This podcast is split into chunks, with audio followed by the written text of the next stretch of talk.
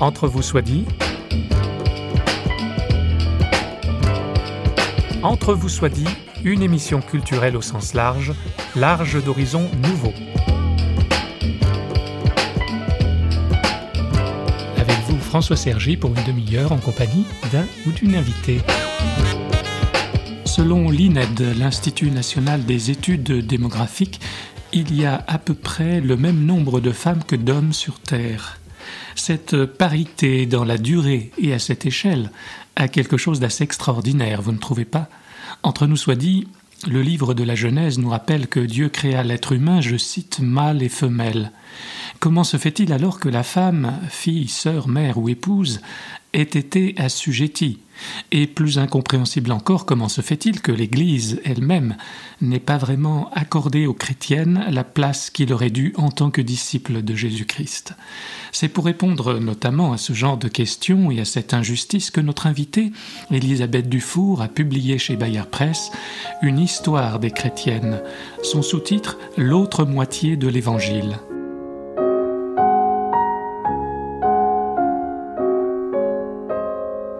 Elisabeth Dufour est ancien membre du Comité national d'éthique et ancien secrétaire d'État à la recherche. Elle avait déjà publié Les Aventurières de Dieu, qui lui valut un prix de l'Académie française. Son histoire des chrétiennes sur la longue durée comporte tant de périodes ou de portraits sur lesquels on pourrait s'arrêter. Exception faite du temps de la Réforme, nous avons choisi de nous focaliser sur les origines du christianisme, avec comme en arrière-plan l'énigme du statut des femmes dans l'Église. Élisabeth Dufour s'explique et nous dit d'abord ce qui a motivé cette imposante somme de travail. Je n'ai pas euh, fait un programme universitaire, j'ai travaillé seule. C'était pour moi une nécessité absolue. L'histoire des chrétiennes n'avait pas été faite et je lisais quantité d'histoires du christianisme dans lesquelles les femmes apparaissaient peu ou pas. Je pense au contraire que euh, cette histoire devait être faite parce que c'est aussi l'histoire de tout le peuple chrétien. Euh, nous verrons que quand on a interdit aux femmes de parler dans les églises, très vite, on a interdit aux laïcs de parler dans les églises. Et je crois que pour l'avenir, euh, il est absolument nécessaire qu'il y ait un rééquilibrage important de l'histoire. Parce que c'est véritablement l'évangile tel qu'il est qui nous oblige moralement, culturellement, intellectuellement à ce rééquilibrage. Sinon, nous sommes une religion de type antique, tout à fait comme les autres. Alors vous dites que l'évangile est pour tout le peuple et c'est d'ailleurs au temps de la réforme qu'il y a eu un accès à, nouveau à, cette, oui, Bible. je suis catholique, mais je sais et j'ai une grande reconnaissance pour euh, mes amis réformés, pour les amis du début du XVIe siècle qui ont eu l'intelligence d'abord et le courage de réintroduire la lecture des évangiles dans le peuple. Pendant presque un millier d'années, même plus, euh, de tout le Moyen Âge, on a possédé les évangiles dans des évangéliaires. On jurait sur les évangiles, on les considérait comme euh, quelque chose de très important, mais on ne les lisait pas. Très tôt ont été sélectionnés les sommets de la hum, vie chrétienne pour être lu dans les évangiles des 52 dimanches, c'est-à-dire l'incarnation, Noël, Pâques, la Pentecôte, euh, l'Ascension, euh, avant la Pentecôte, mais on n'a pas eu, si je puis dire, tout ce qui fait le côté existentiel des Écritures. Entendons-nous bien, il ne s'agit pas d'une volonté des apôtres, de leurs successeurs, des successeurs des apôtres, d'avoir voulu cacher les évangiles. Au contraire, leur objectif était de diffuser au moment des persécutions, puis au premier temps du christianisme. N'empêche que pour des raisons tout à fait pratiques, il faut toujours faire très attention dans une religion à ce qui est fait pour des raisons simplement pratiques. Pour des raisons tout à fait pratiques, la lecture des évangiles a d'abord été réservée à une élite bien sûr, qui savait lire, mais ensuite, elle a été occultée pendant presque la moitié de l'histoire du christianisme.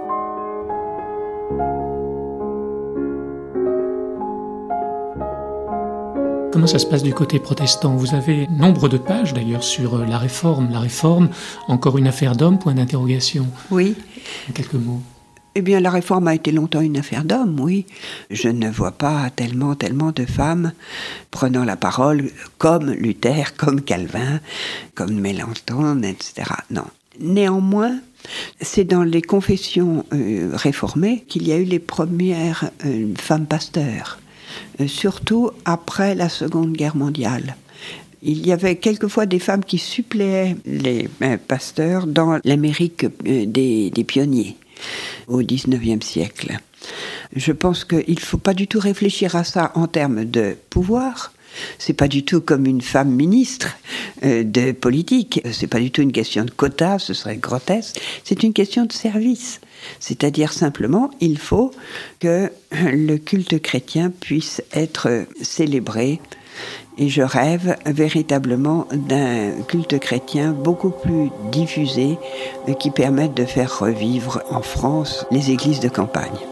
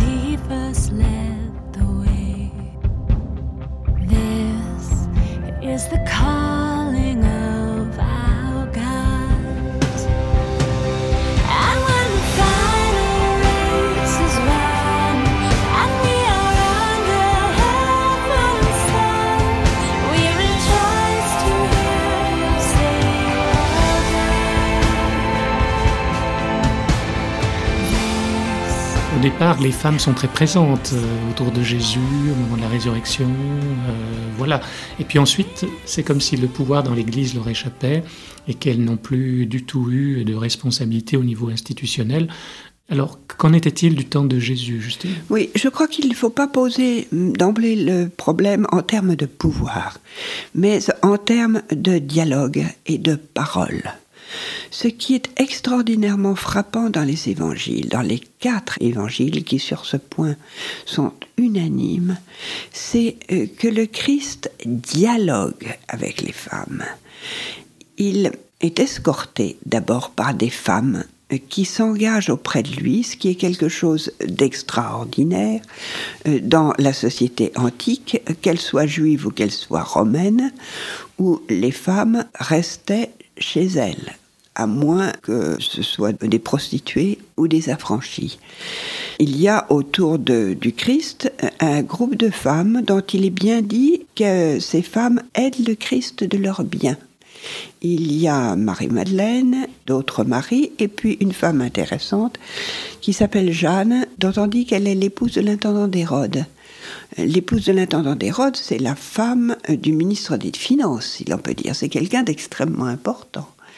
Donc, vous voyez, c'est un aspect de l'évangile qui n'est pas beaucoup, qui n'est même pratiquement jamais souligné. Or, le Christ, pendant toute sa vie public parle avec les femmes, pas uniquement avec celles-là, mais avec les femmes qu'il rencontre. C'est très frappant de voir que ces femmes l'interpellent. C'est elles qui d'elles-mêmes vont vers le Christ. Le Christ écoute les femmes, il leur répond et il répond à leurs besoins. Si l'on lit de près, j'incite beaucoup vos auditeurs à lire les différents passages des évangiles où le Christ dialogue avec les femmes, on voit que lorsque le Christ guérit une femme, par exemple, il ne dit pas je te guéris, il dit va, ta foi t'a sauvé. C'est-à-dire que le Christ reconnaît dans les femmes la force de l'esprit. Ça, euh, c'est extrêmement important parce que on verra que dans les actes des apôtres, très vite, cette force de l'esprit chez les femmes n'est plus mentionnée. Et dès le moment de la crucifixion et de la résurrection, euh, on ne croit pas les femmes qui disent la résurrection. Je crois que c'est très important de souligner que les femmes restent fidèles jusqu'au calvaire. Elles sont là. Il y a un dialogue humain extraordinaire. Les femmes de Jérusalem pleurent. Les femmes ont compris ce qu'elles devaient au, Christ. On ne voit pas une seule fois dans l'Évangile une femme critiquer Jésus. Et ça, les apôtres ne le comprennent pas. Par exemple, dans l'Évangile de la Samaritaine, quand Jésus révèle à une porteuse d'eau d'un pays qui est mal considéré par euh, les Juifs, la Samarie, qu'il est le Messie, eh bien les apôtres, eux, ne comprennent pas. Ils disent au Christ, pourquoi parles-tu à cette femme?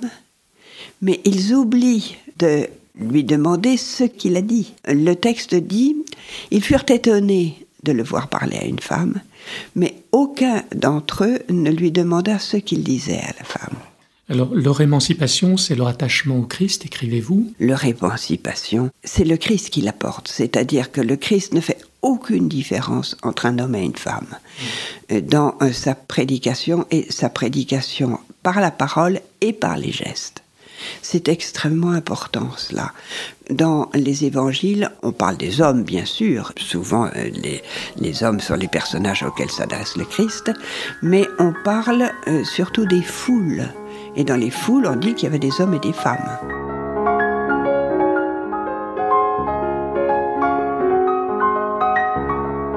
Quel était le statut de la femme dans, le milieu juif euh, qui était celui des disciples. Les euh, femmes juives étaient respectées, mais d'un respect qui était écrasant et qui les obligeait à respecter aussi un certain nombre de tabous, de tabous de l'impureté. Dès qu'elles étaient impures, elles ne devaient plus sortir de chez elles euh, tous les mois. Tabous de relevailles euh, dont euh, parle l'évangéliste Luc. Des tabous culinaires extrêmement importants. La femme adultère était considérée comme euh, quelqu'un de tout à fait maléfique qu'il fallait lapider avant d'enterrer. Et ces tabous avaient la caractéristique, depuis Moïse pratiquement, d'être unilatéraux, c'est-à-dire que l'homme qui avait été adultère n'était pas poursuivi et presque pas poursuivable. il disparaissait, on ne savait pas. Donc euh, il était tout à fait impensable que des femmes quittent leur maison pour suivre un prédicateur. Donc ça devait être surprenant de voir Jésus très avec toutes ces femmes. Très surprenant. Mais il y avait dans le peuple juif, dans la religion juive, la reconnaissance d'une certaine capacité de prophétie des femmes. On le voit dans la Genèse, on le voit tout au long de l'histoire euh, juive, il y a des femmes comme Déborah dans le livre des rois qui mm, sont prophétesses. On voit aussi des femmes prophètes au début des évangiles, en particulier l'évangile de Luc, où l'on voit Anne la prophétesse et où l'on voit Élisabeth, qui est une véritable prophétesse le jour de la visitation. Elle comprend que Marie est enceinte du Sauveur. Elle le devine et l'on dit dans l'évangile de Luc, Élisabeth, virgule, remplie de l'Esprit Saint. Les femmes sont remplies de l'Esprit Saint et parlent d'une voix forte.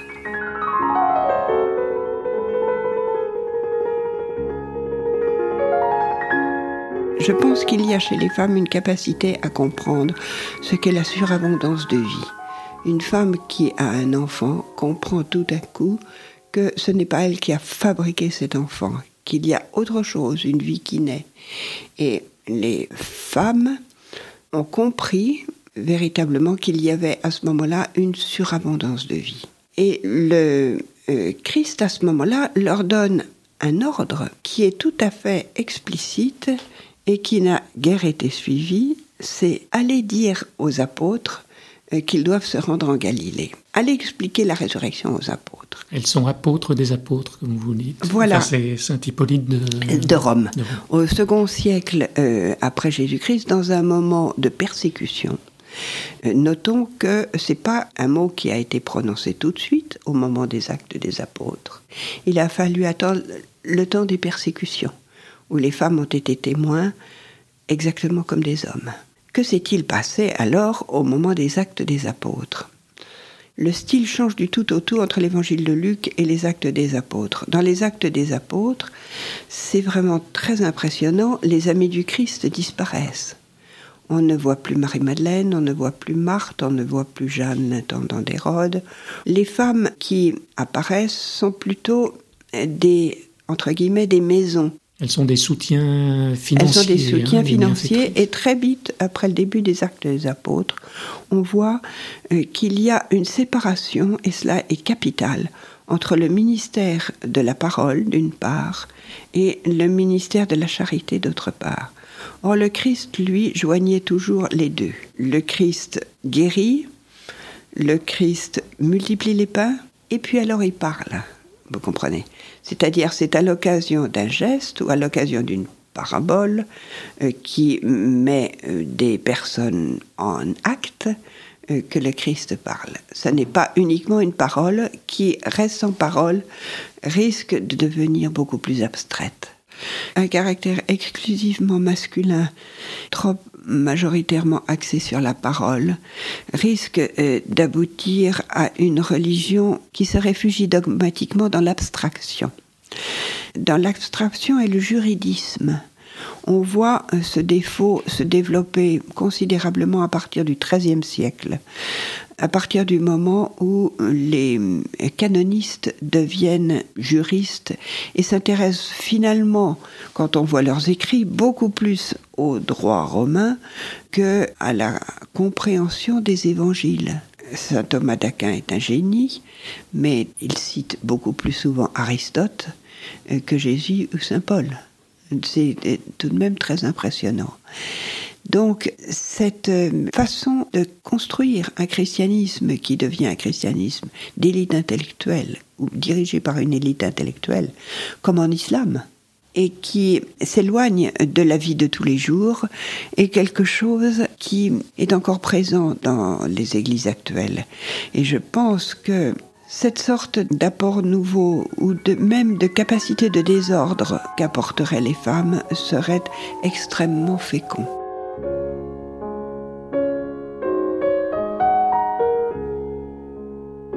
Euh, pourquoi est-ce que Jésus s'est entouré de disciples reconnus hommes? Y a des femmes qui le suivaient, mais pourquoi est-ce qu'elles n'ont pas acquis le statut de disciple aussi? Ou bien est-ce que ce sont les évangélistes, après, ayant réécrit les choses, n'ont donné le statut de disciple euh, qu'à des hommes? Les évangiles ont été écrits dans la seconde partie du premier siècle. À ce moment-là, l'organisation des églises est déjà faite. C'est plutôt dans les évangiles apocryphes que l'on voit une place des femmes qui est dans l'évangile dit de Marie, qui est c'est-à-dire de Marie-Madeleine, qui est discutée, en particulier en ce qui concerne la parole et la célébration de l'Eucharistie. Ce qu'il faut bien comprendre, c'est que euh, que le Christ soit s'entourer de disciples, hommes, c'est ce qui existe absolument partout dans l'Antiquité dans l'Académie de Platon, le lycée d'Aristote, euh, dans toutes les écoles stoïciennes, tout ça est parfaitement acquis. Ce qui est étonnant, c'est qu'il y ait de surcroît des femmes. Hein.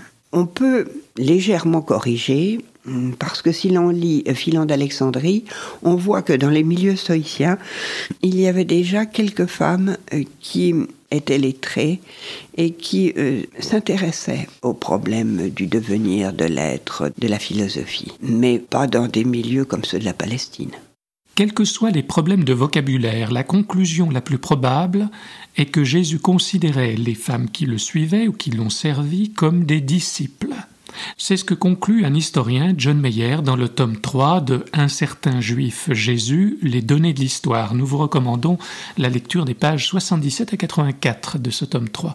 Et l'apôtre Paul, Élisabeth Dufour. Dans les actes des apôtres, on voit que contrairement aux autres apôtres, il s'appuie dans sa prédication sur des femmes, notamment euh, quand il euh, arrive en Macédoine, à Philippe, lui dialogue avec les femmes alors que les apôtres, les autres apôtres ne dialoguent pas.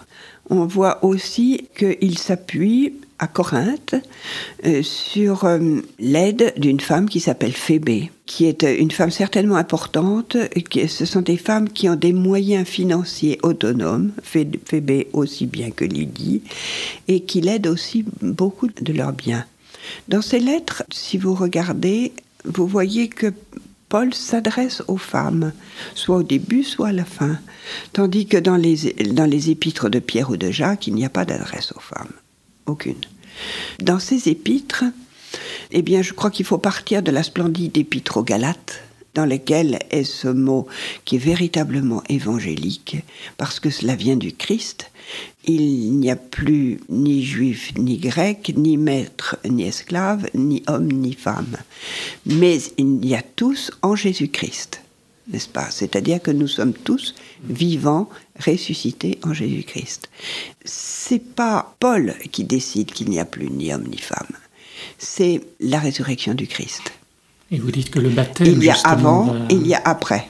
le baptême fait que la femme n'est plus la propriété exclusive de l'homme. Hein, le baptême est extrêmement important, même par rapport à la religion juive, c'est-à-dire que ce n'est plus la circoncision qui fait le passage. C'est-à-dire une circoncision qui fait le passage, bien évidemment, ne concerne que les hommes. Un baptême qui fait la nouvelle Pâque concerne la femme qui, selon un rite extrêmement ancien, devient prêtre, prophète et roi. Les femmes ont accès dès les origines du culte chrétien au baptême et à l'Eucharistie, c'est-à-dire à la vie du Christ. Alors, égalité spirituelle absolue des femmes et des hommes, mais comment vous expliquez Il y a quelques versets quand même embêtants chez, chez Paul, enfin chez Paul, je ne sais pas, enfin dans l'Épître aux Éphésiens notamment, sur la soumission des femmes. Femmes, soyez soumises à. Comment vous expliquez ça Oui, eh bien, dans l'Épître aux Éphésiens, quand Paul dit Femmes, soyez soumises à vos maris, il dit ce que tout le monde dit dans l'Antiquité. Mais quand il dit Soyez soumis les uns aux autres, le mot grec est hypostatétai, c'est-à-dire hypo, ça peut dire en dessous, mettez-vous en dessous et soutenez-vous. Eh bien, il faut comprendre cela non pas comme une soumission d'esclave, mais comme une soumission, si je puis dire, d'une colonne qui tient quelque chose. Hypostateta, c'est-à-dire mettez-vous en dessous pour soutenir. Secourir, oui. Pour secourir, pour soutenir. Et quand Paul dit aux hommes aimez vos femmes comme le Christ a aimé son Église, eh bien là, il dit quelque chose qui est totalement nouveau dans l'Antiquité et qui n'existe dans aucune religion. Si l'on voit la religion chrétienne euh, par rapport aux autres religions du monde, on voit que c'est quelque chose de totalement original. Je crois qu'il faut vraiment prendre conscience de l'originalité de l'esprit évangélique euh, par rapport aux autres religions du monde. C'est extrêmement important dans la géopolitique actuelle.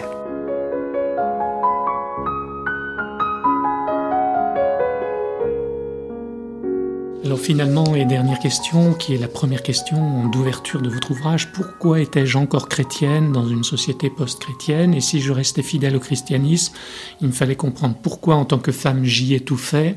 En un mot euh, de conclusion, pourquoi est-ce que vous restez chrétienne et est-ce que vous continuez à étouffer dans l'Église?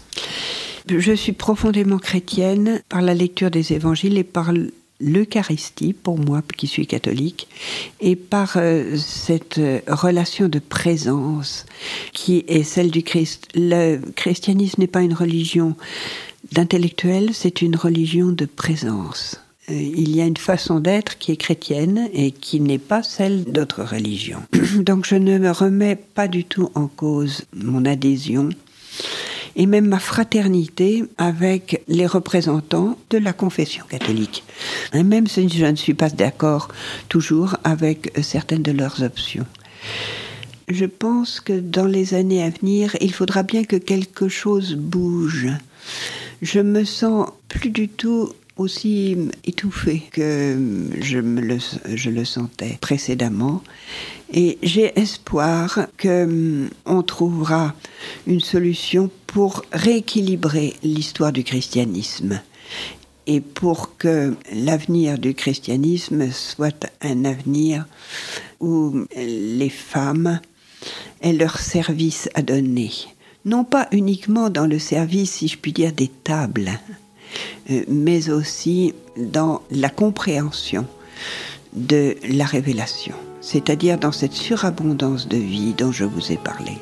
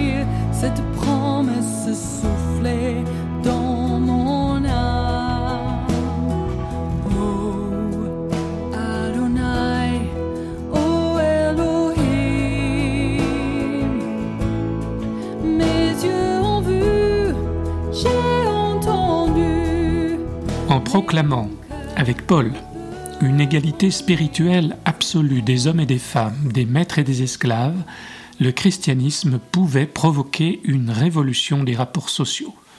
Je cite là Elisabeth Dufour et vous renvoie en cette fin d'émission à son Histoire des chrétiennes éditée chez Bayard. Une révolution toujours en marche et que l'on peut, entre nous soit dit, déjà traduire à l'échelle de nos rapports interpersonnels, familiaux et autres. Au revoir et à bientôt dans Entre vous soit dit, une émission signée Radio Réveil.